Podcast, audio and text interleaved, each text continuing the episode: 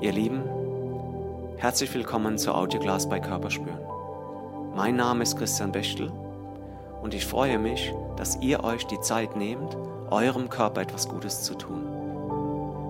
Stellt sicher, dass ihr für die Yogastunde ungestört seid, um ganz bei euch zu sein und auf die Körpersignale zu achten. Ihr werdet feststellen, spüren begeistert. Und nun viel Spaß, denn alles dreht sich um eure Reise.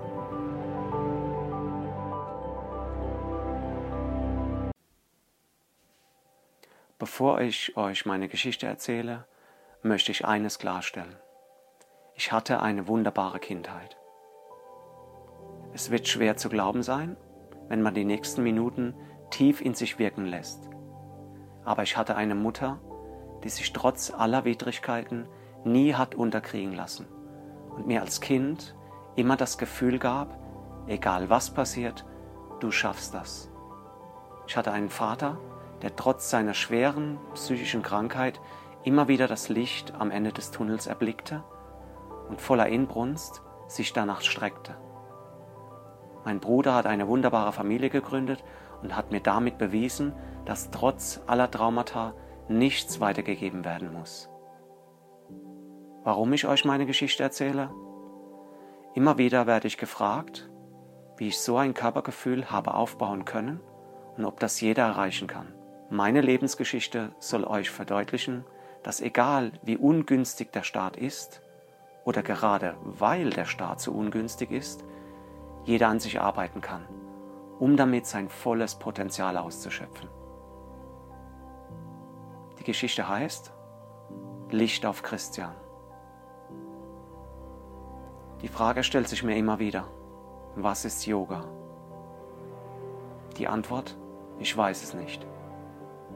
Ich weiß nur, was er mir bedeutet. Mit Yoga kann ich mich ausdrücken, mit Yoga erreiche ich die Menschen. Ich berühre sie und ich bin dankbar dafür. Diese Geschichte beginnt mittendrin oder vielmehr am Höhepunkt meines Tiefpunkts. Bei einem Besuch in meinem Elternhaus sehe ich ein Bild von mir an der Wand hängen.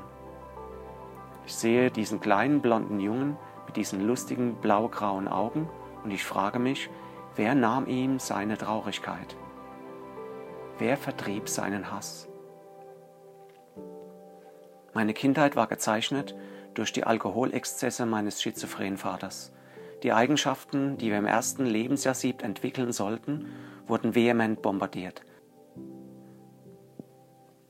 Das Fundament, auf das wir körperlich und vor allem geistig, seelisch aufbauen, wurde sehr schlecht angelegt. Meine Mutter erzählte mir, dass mein Vater sich die ersten Monate geweigert hat, mich anzuschauen, geschweige denn näher zuließ.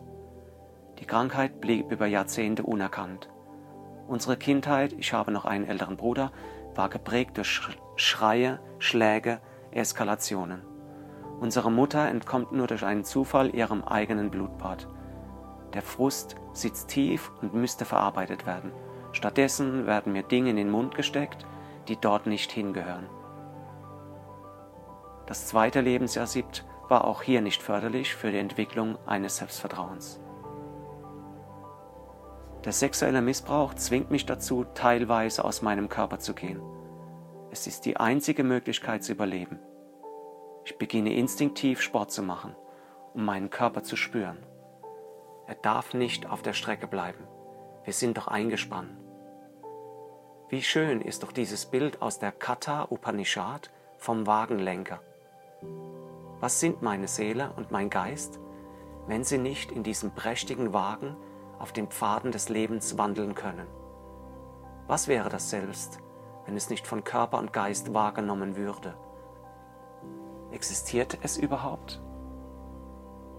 In der Nacht entwickle ich die Technik, über schreckliche Bilder Farben laufen zu lassen.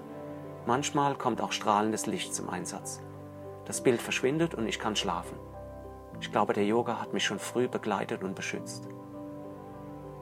Ich beginne alles und jedes zu hinterfragen. Mein Frust findet ein Ventil. Ich prügel mich jetzt immer öfter und mit jedem Schlag, den ich austeile, werden meine Wunden tiefer. Die Spirale dreht sich aber in die falsche Richtung. Dann kommt der Tag, an dem es mich in die Knie zwingt. Es ist der Tiefpunkt.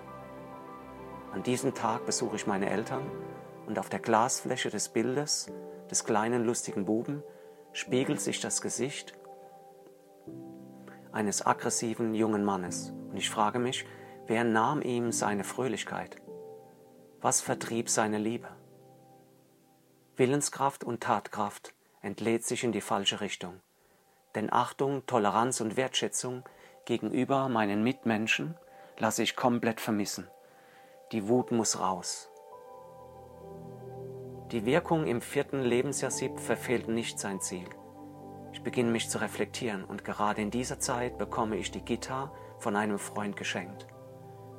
Ein Buch von Ramana Maharshi und seinen spirituellen Unterweisungen findet seinen Weg auf meinen Nachttisch. Ich frage mich, wer bist du? Wer bin ich? Ein asozialer, dummer Schläger, der nichts kann, so wie Vater das immer schon gewusst hat? Auf meinem Weg durch die dunklen Jahre meines Lebens habe ich die Dinge nie einfach akzeptiert.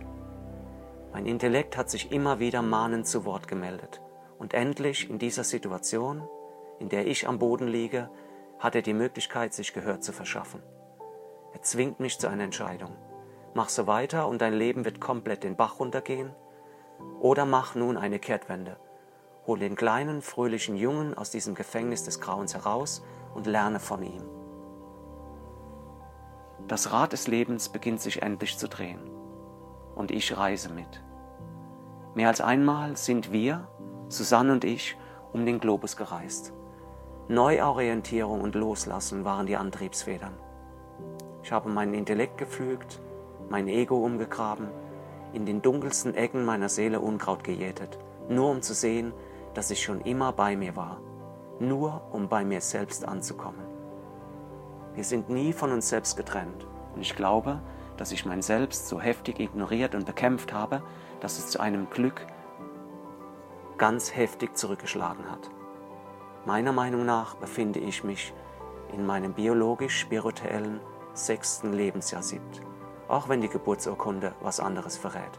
Themen wie Freiheit, Übersicht, Klarheit, Respekt und Bescheidenheit sind ausbaufähig und meine Liebe trägt mich.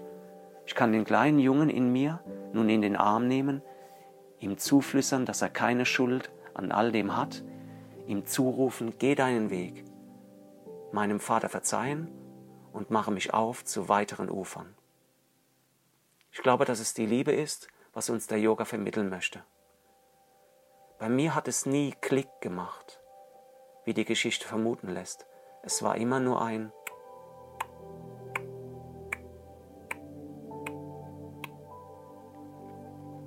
Und jedes noch so kleine Ereignis hat mich zu dem gemacht, der ich heute bin.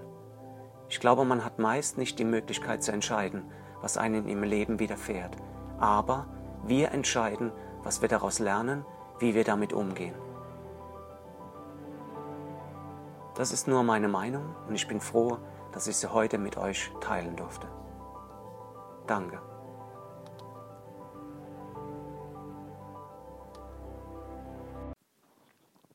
Das war's für heute, ihr Lieben. Und nun voller Elan, weiter im Leben oder entspannt die Ruhe genießen. Wenn es euch gefallen hat, teilt es mit anderen, lasst ein Like auf unserer Facebook-Seite da. Mein Name ist Christian Bechtel von Körperspüren und über euer Feedback freue ich mich sehr. Einfach auf www.körperspüren.de ins Kontaktformular gehackt und abgeschickt. Und denkt nochmal dran, alles dreht sich um eure Reise.